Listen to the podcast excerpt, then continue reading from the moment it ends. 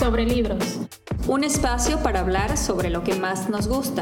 Queremos contarles sobre la magia de leer. Compartirles nuestra experiencia como lectoras. De una manera fresca y sin pretensiones. Sobre libros. Un podcast de Leyendo Leyendo.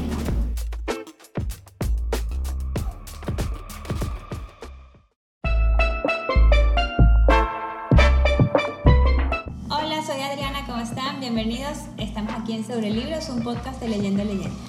Hola, soy Doris, bienvenidos. Hola, ¿cómo están? Yo soy Pamela y el día de hoy, eh, nuestro tema del día de hoy es nuestra lectura favorita del año 2021.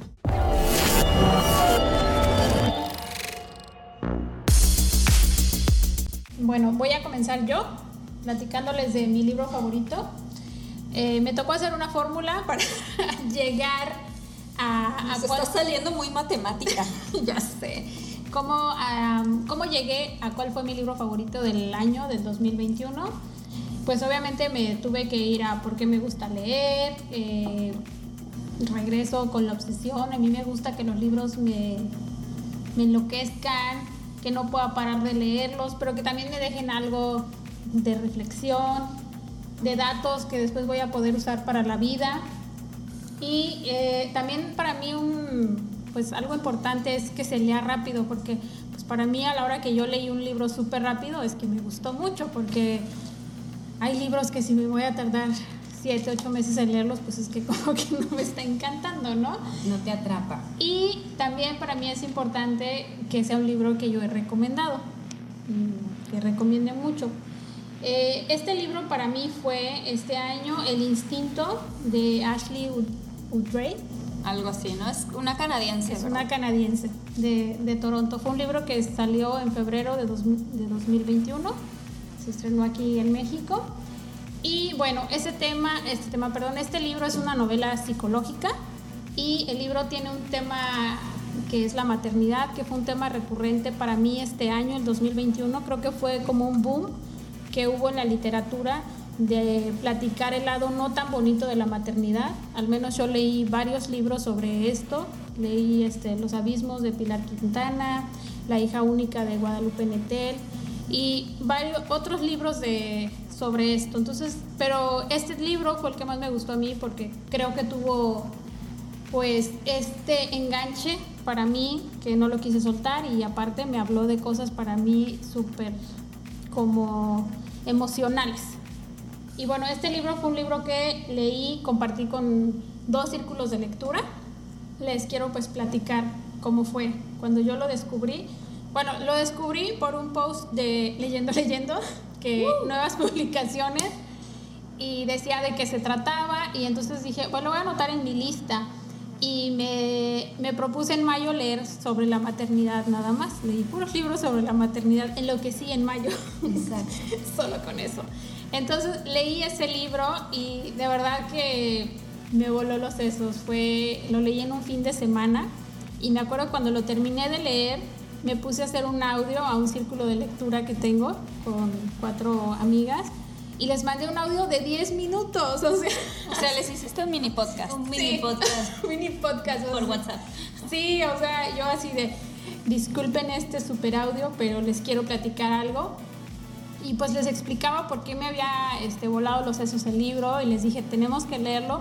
Pero sobre todo quería que lo leyeran porque quería compartirlo. No sé si ustedes están de acuerdo que cuando lees un libro y que Sí, te que te- encanta, lo que quieres es compartirlo, o sea, que alguien más te... Espejearlo con alguien. Sí, que- Sí, el disfrute se multiplica. Es como compartir una comida, ¿no? Ándale, así fue. Y luego también lo propuse en Leyendo, Leyendo. Fue una lectura que tuvimos, en, no me acuerdo en qué mes, pero lo, lo leímos también ahí en el círculo. Este libro de El Instinto habla sobre la historia de Blythe, sobre la maternidad de ella. Nos adentra un poquito en, en la historia de su mamá y en la historia de su abuela, de cómo fue ser madre para ellas. Y bueno, eh, en base a la historia que ella tiene, ella decide que pues ella no quiere ser igual que su mamá, igual que su abuela, lo que yo creo que nos pasa a muchas, que tenemos expectativas muy grandes de cómo vamos a ser de madres. Y bueno, conoce a Fox, que tiene una relación con él, se casa y bueno, ellos tienen una relación, pues yo la veo como muy mm, bonita o no sé, la veo como muy madura y bueno, ellos deciden tener hijos y llega su vida Violeta y pues no es lo que Blight, esperaba, es totalmente diferente, ella se imaginaba que iba a tener una conexión mágica con su hija, que pues que iba a ser como todo diferente. Y resulta que llega ella y no es lo que ella esperaba porque su hija tiene una forma de ser distante, eh, no hacen clic. Y bueno, de eso va la historia. Y después ellos deciden tener otro hijo que se llama Sam.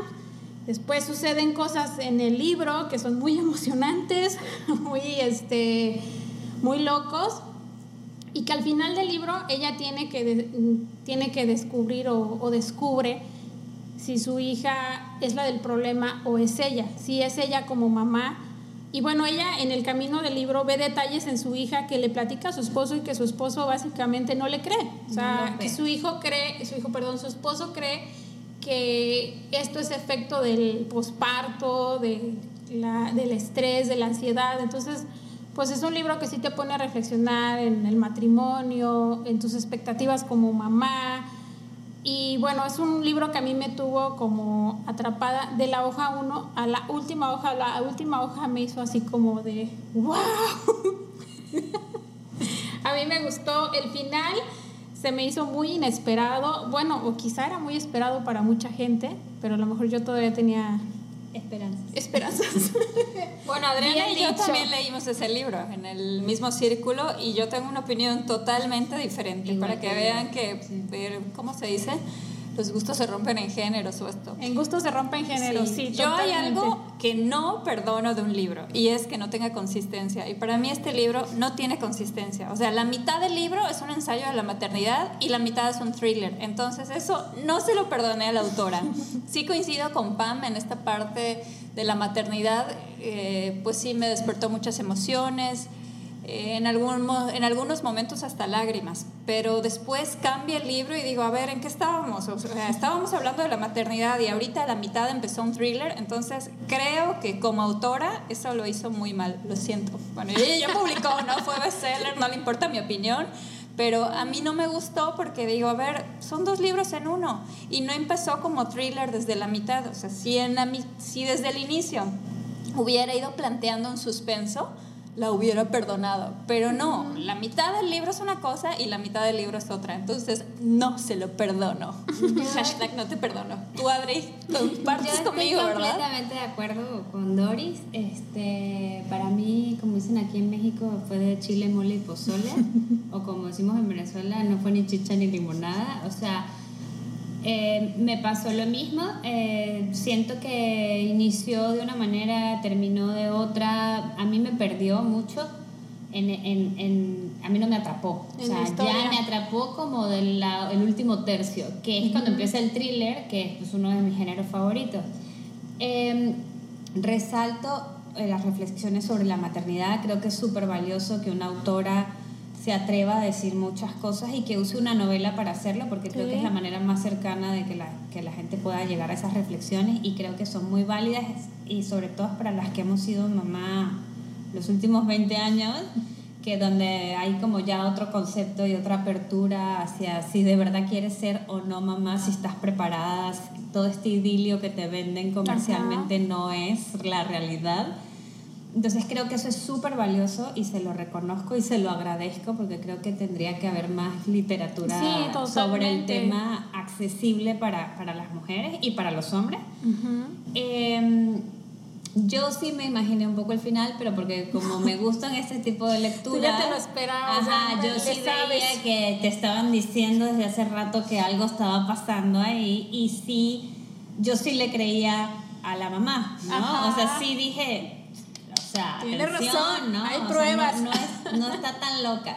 Entonces, te digo, eh, rescato eh, esas partes, pero yo no es a mí me quedó a deber. A mí también, incluso si hubiera, si hubiera hecho dos libros, uno de maternidad y uno de suspenso, me hubieran gustado los dos. Pero el hecho de que hayas hecho la primera mitad de una manera y la segunda mitad de otra, no, para mí es imperdonable. Sí, algo que ahí yo aprendí es que tengo que ver a quién le recomiendo qué, porque no es para todos. O sea, Es que a mí me pasa algo, cuando a mí me gusta un libro quiero que todo el mundo lo lea y no que le guste, obviamente no, pero que sí lo lea, ¿no? Pero con ese libro precisamente me di cuenta que pues no es como una recomendación para cualquier público. Bueno, pero no sabes lo que le va a gustar a alguien, Claro, ¿no? tú Sí. recomiéndalo. Ya la persona si lo puede leer o no y si le gusta o no.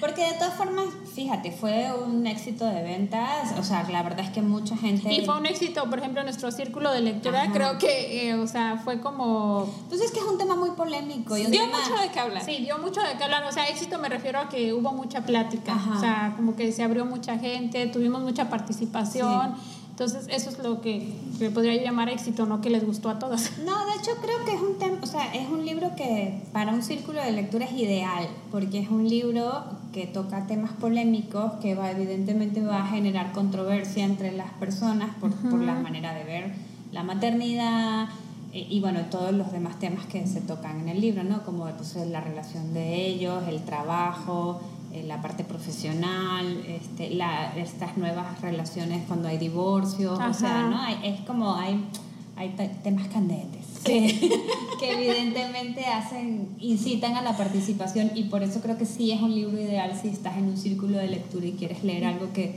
que va a generar conversación es un, es un buen Sí, es sí un creo buen que fue un libro, a mí la verdad sí me, me gustó mucho. Yo creo que yo no vi eso que dicen ustedes, que estaba dividido. Pues sí, obviamente habla mucho sobre la maternidad y el thriller. Puede ser que estén separados y lo vieron separado, pero bueno, esa fue mi lectura favorita del 2021 por los elementos que ya les platiqué y pues ya está. y lo que te hizo sentir a ti lo que, Sí. te, lo que te generó que eso es lo más importante cuando uno lee un libro ¿no? Sí, ¿qué te hace sentir? Porque yo ahí me sentí como comprendida, como escuchada, como todo, con esas reflexiones de maternidad, que lo recomiendo.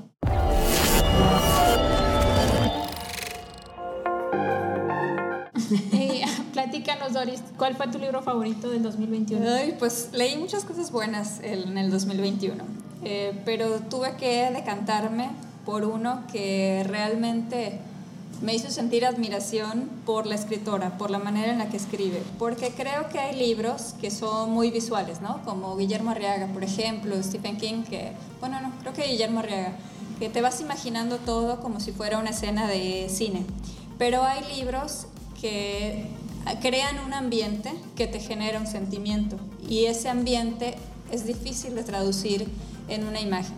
Entonces creo que esos son los libros que a mí me remiten a un escritor talentoso. En este caso es el, matrim- el matrimonio de los peces rojos de Guadalupe Nettel, que es una colección de cinco cuentos. Eh, los cuentos hablan de relaciones muy humanas, relaciones de pareja, relaciones de maternidad nueva y de adopción.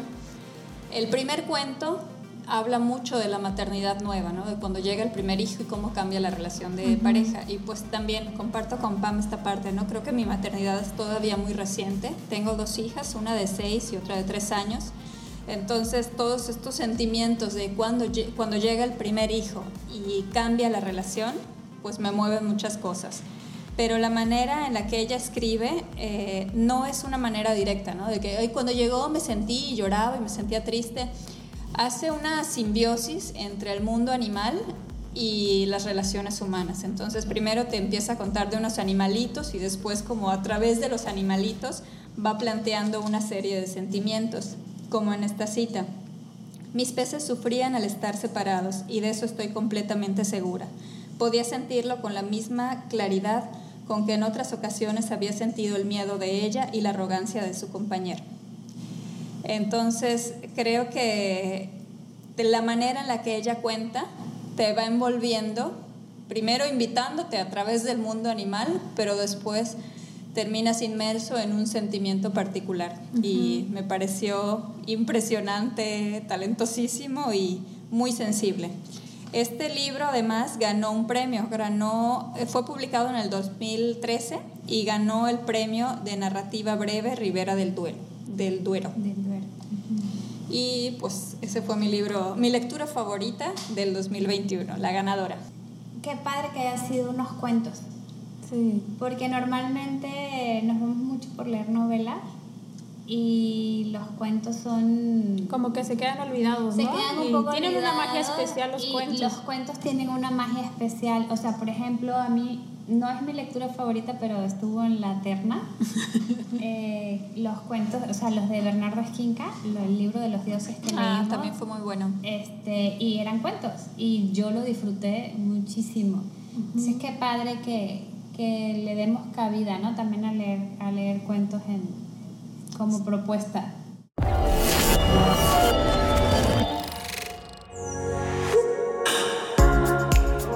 Eh, bueno, yo les cuento ahora mi libro. Sí, cuéntanos, Adri. Este, eh, que me da mucha risa porque curiosamente de alguna manera también tiene que ver con la maternidad. No sé si es que andamos. Es que este año 2021 fue el año de la maternidad. Sí, o sea, no, digo, este evidentemente es otro enfoque completamente diferente, pero finalmente está relacionado con el tema. Para mí, mi lectura favorita del 2021 fue El cuento de la criada de Margaret Atwood. Eh, es una escritora canadiense. Este libro fue publicado en 1985. Yo no había tenido la oportunidad de leerlo. De hecho, ni siquiera me había llamado la atención, a pesar de que es una distopía, que, son libros que a mí me suelen gustar. Y para mí fue un súper descubrimiento. Este, bueno, les voy a aclarar un momento. Una distopía es una sociedad ficticia indeseable, entre comillas, em, que normalmente está regida por un régimen autoritario, está muy limitado, se caracteriza por la deshumanización, gobiernos tiránicos, desastres ambientales, es, es como el, el antónimo de una utopía. Entonces, este, bueno, eso es como, como contexto. El cuento de la criada se trata, es una novela que está ambientada en un futuro próximo, pero sin especificar, en Estados Unidos, en donde hay un golpe militar eh, eh, totalitario y se impone una, este, un, un gobierno teocrático súper eh, restrictivo y Estados Unidos deja de llamarse Estados Unidos y se convierte en un país que se llama Gilead o Gilead, nunca supe Gilead, si era ¿no? con- Creo que era. Ajá, Gilead. No sé, a lo mejor si vimos la serie. Exacto, ajá. Yo no, he visto, yo no he visto la serie, no Yo la he querido ver porque quiero leerme la segunda parte que son los testamentos antes de leérmelo. La segunda parte se publicó 20 años después, en el 2019. Em, pero no es como una secuela, sino es como una historia paralela, según entiendo. Pero bueno, no me la leí. En esta eh, nueva sociedad em, se suprimen todos los derechos eh, de la mujer, principalmente. Eh, se le categoriza por sectas o castas. este, Como por castas, ¿no? Ajá. Y pues se convierten en criadas, martas, tías y esposas. Cada con una- esposas. Y econoesposas y las no mujeres, que son las que están desterradas. Sí. Este, cada una de ellas tiene una misión Función. muy particular. Este, y, el- las criadas, que son pues, a, a las, a la casta en la cual, a la cual pertenece la protagonista, es, eh, se encargan de básicamente reproducirse eh, o reproducir a la especie humana. Eh, porque, ah, bueno, porque una del- uno de los problemas que está afectando por los que se da este golpe militar es porque hay una eh, ola, o más bien un problema de infertilidad en el mundo gracias a la contaminación. Entonces, pues estas mujeres, que son las pocas fértiles que quedan, su misión es precisamente tener hijos de los comandantes, única y exclusivamente, ¿no? Entonces forman como una triada con la esposa, en donde ellas pues tienen que tener los hijos y tienen un tiempo determinado para cumplir ese objetivo, pero están completamente anuladas, no pueden hacer otra cosa que no sea básicamente servir a ese objetivo y mantenerse encerradas con misiones muy específicas. Es un libro muy íntimo, es una narración en primera persona de la, de la protagonista, en donde hay constantemente flashback a su vida Pasada. pasada, que es la vida que tenemos nosotros ahorita. Entonces es, es impresionante porque te remite a, un, a una realidad futura que no está lejos del- de, de- de lo que podría pasar en cualquier momento, porque sus recuerdos son los recuerdos de una vida como De cualquiera de nosotras Sí. tiene, ¿no?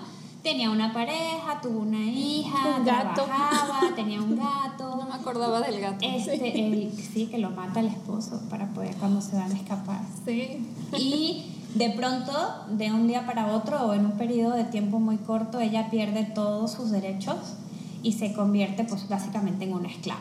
Sí, que ahora diríamos pierde sus garantías individuales, Ajá. ¿no? Por eso se convierte en un libro que está escrito hace más de 30 años, Sí. pero muy actual. Muy actual, Sí. porque son cosas que además en otros contextos, pero pasan actualmente. En sociedades muy restrictivas, la mujer sigue o tuvo y se los quitaron o nunca ha tenido Derechos. ningún tipo de derechos, ¿no? Sí, como lo que Este, estamos viendo con, la, con el regreso del régimen talibán, ¿no? Correcto. Ajá. También ese libro estuvo dentro de mis finalistas, pero bueno, sí, me pareció un libro brutal, un libro que tiene un tipo de terror muy particular. Yo les decía que era como este terror cuando tus, tus papás te veían feo y tú enseguida te callabas y te controlaban con la mirada. Pues ese tipo de terror tiene, ¿no? Nada como muy específico, algunos episodios violentos, pero es como una violencia psicológica. Para mí el terror es la anulación. Sí. O sea, e- es, es- este terror a que un día alguien te anule de esa manera y te convierte en un objeto.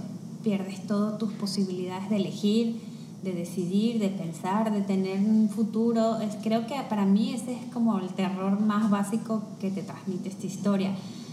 Entonces, para yo lo disfruté muchísimo, a mí me atrapó completamente. Tú te lo leíste No, me rapidísimo, lo ¿no? leí sup- como en dos días, de verdad. Yo creo que No fue una- manches, es lo que yo les decía, cuando te atrapa y te Ajá. lo terminas. Es A mí una- me costó muchísimo terminarlo. O sea, para mí fue así de, ah, por favor, que ya, sí, que ya se acabe, ya quiero saber qué pasa, porque a mí me tenía como en un estado gris. O sea, es que es, y como el terror psicológico que dice Doris, es ese terror más como que todo es gris y entonces a mí eso me agobió un poco, la verdad. Que sí, creo que es lo que quiere transmitir, Sí, ¿no? y lo que transmite súper, la verdad, siento que la una autora- atmósfera opresiva. Totalmente. Sí, y la autora logra, la verdad, ahí sí un súper aplauso a, a la autora porque es súper bien que logró todo. O sea, yo sí me imaginé perfecto todo, todo el mundo que ella describe, lo gris que ella describe. Yo, yo sentía que hasta leía yo como despacito, o sea, como que nadie me vaya a escuchar, porque así es como ella lo dice, que tiene que actuar en silencio, en tranquilidad. Todo eso, no manches, sí te lo transmite la autora. Es que es un libro muy, muy además pesado porque prácticamente no hay diálogos. Todo, o sea, el libro es una reflexión de ella, o sea, recuerdos y reflexiones de lo que está viviendo en, en el presente, ¿no? O sea, en su, en su nueva condición. Esta, ella está inspirada, eh, la historia está inspirada en muchos rituales bíblicos.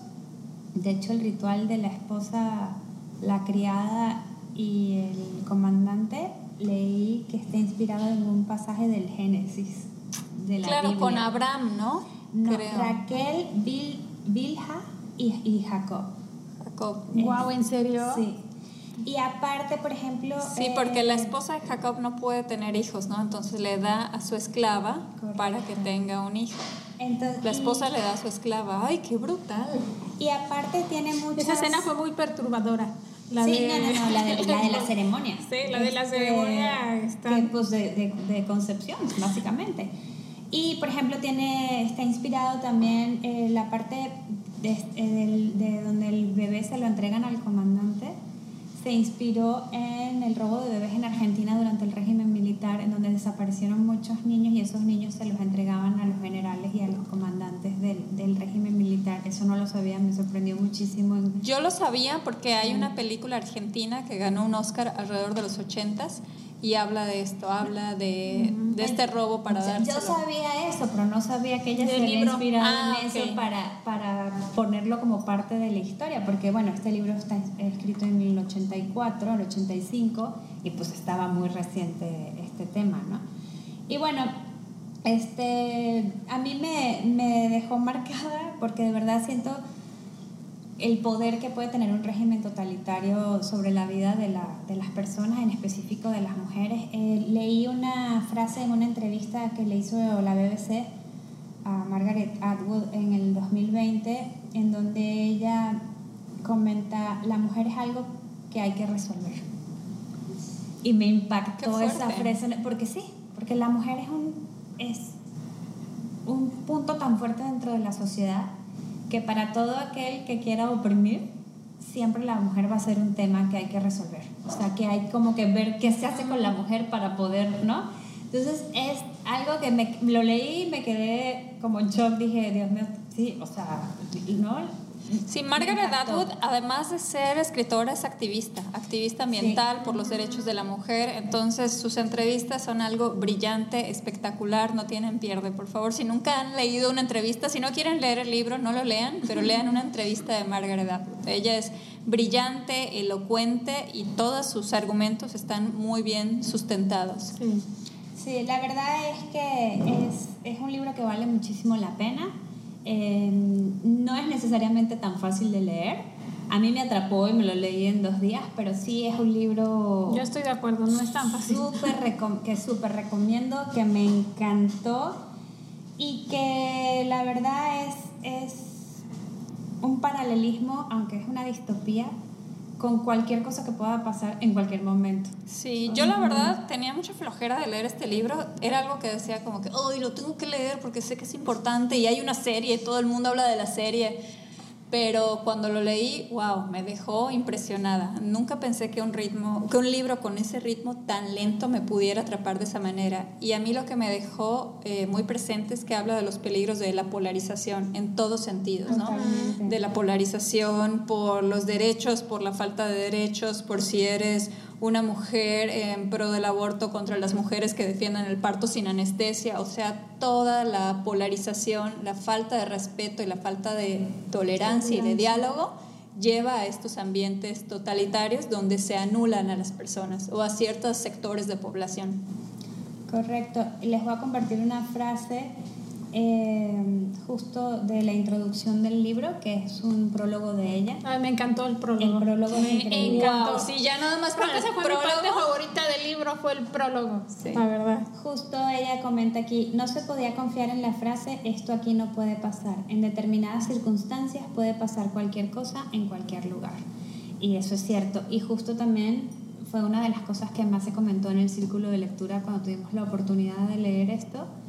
Eh, o sea, era la reflexión de muchas personas que habían tenido la oportunidad o, o la desdicha de pasar por un país donde han pasado cosas eh, este, que nadie esperaba. Y sí, todo puede pasar.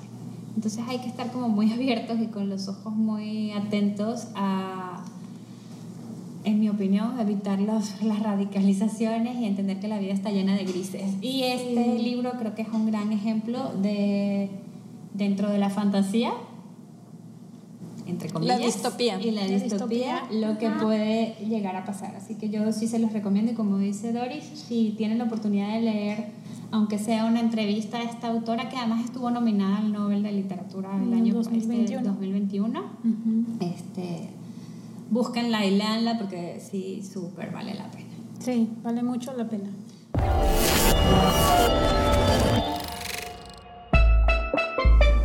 Cerramos este capítulo que, en el cual hablamos acerca de nuestras lecturas favoritas del 2021.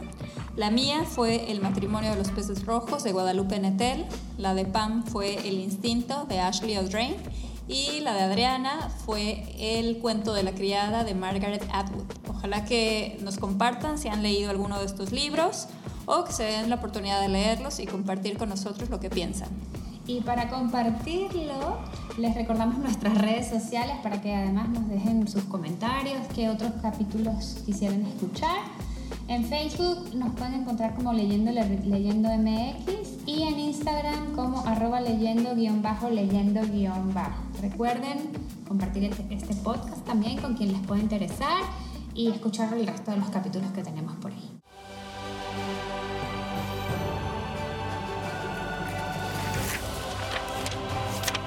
¿Qué estamos leyendo? Leyendo. ¿Qué estamos leyendo, leyendo? ¿Qué estamos leyendo, leyendo?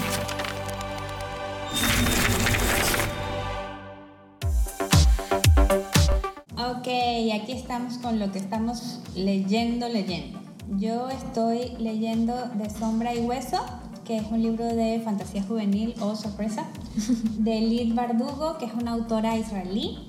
Y es básicamente la historia de un país este, ficticio en donde hace 200 años por un hechizo mal logrado el hereje negro eh, desarrolló una sombra gigante que dividió al país en dos y bueno, todo lo que sucede alrededor de eso. Está interesante, es hay una serie en Netflix ahorita de eso. De ¿Cómo se llama? Me, veo la serie, no leo el libro. De Sombra y Hueso, se llama igual. Este, de hecho, me gustó más la serie que el libro, creo que es primera vez en mi vida que me pasa eso. Muchas gracias, me ahorro la lectura. O sea, creo que la serie desarrolló más la historia que el libro, hasta ahora al menos, porque son varios, yo nada más me he leído el uno, o bueno, me estoy acabando el uno y vi la primera temporada, por eso, o sea, vi la serie primero y la verdad me gustó más la serie que el libro, cosa que no me había pasado Yo estoy leyendo El libro salvaje de Juan Villoro. Es un libro que salió en el 2008, es de ficción y aventura, es como juvenil. Llegué a él porque es un libro parecido al libro de Persona Normal de Benito Taibo. Y pues sí me está gustando bastante, voy como a la mitad, lo estoy disfrutando mucho y creo que sí va a ser un libro que voy a recomendar mucho. Tú, Doris, platícanos qué estás leyendo. Yo estoy leyendo Nunca Pares, la biografía de Phil Knight, Phil Knight, que es el fundador de Nike. Muchos no lo conocen porque no es una persona muy mediática, pero la biografía está buenísima. No lo hice específicamente, pero yo estuve haciendo investigaciones y descubrí que quien le ayudó a escribir este libro es el mismo que ayudó a Andrea Agassi a escribir su biografía, que también es buenísima.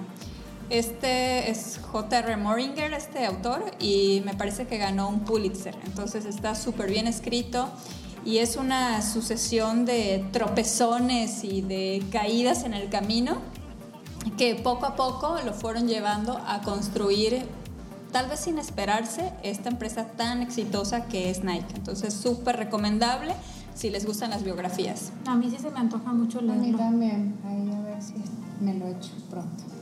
vale, pues muchas gracias, nos vemos en el próximo Gracias. Bye. Sobre libros un espacio para hablar sobre lo que más nos gusta. Queremos contarles sobre la magia de leer, compartirles nuestra experiencia como lectoras, de una manera fresca y sin pretensiones, sobre libros. Un podcast de Leyendo Leyendo.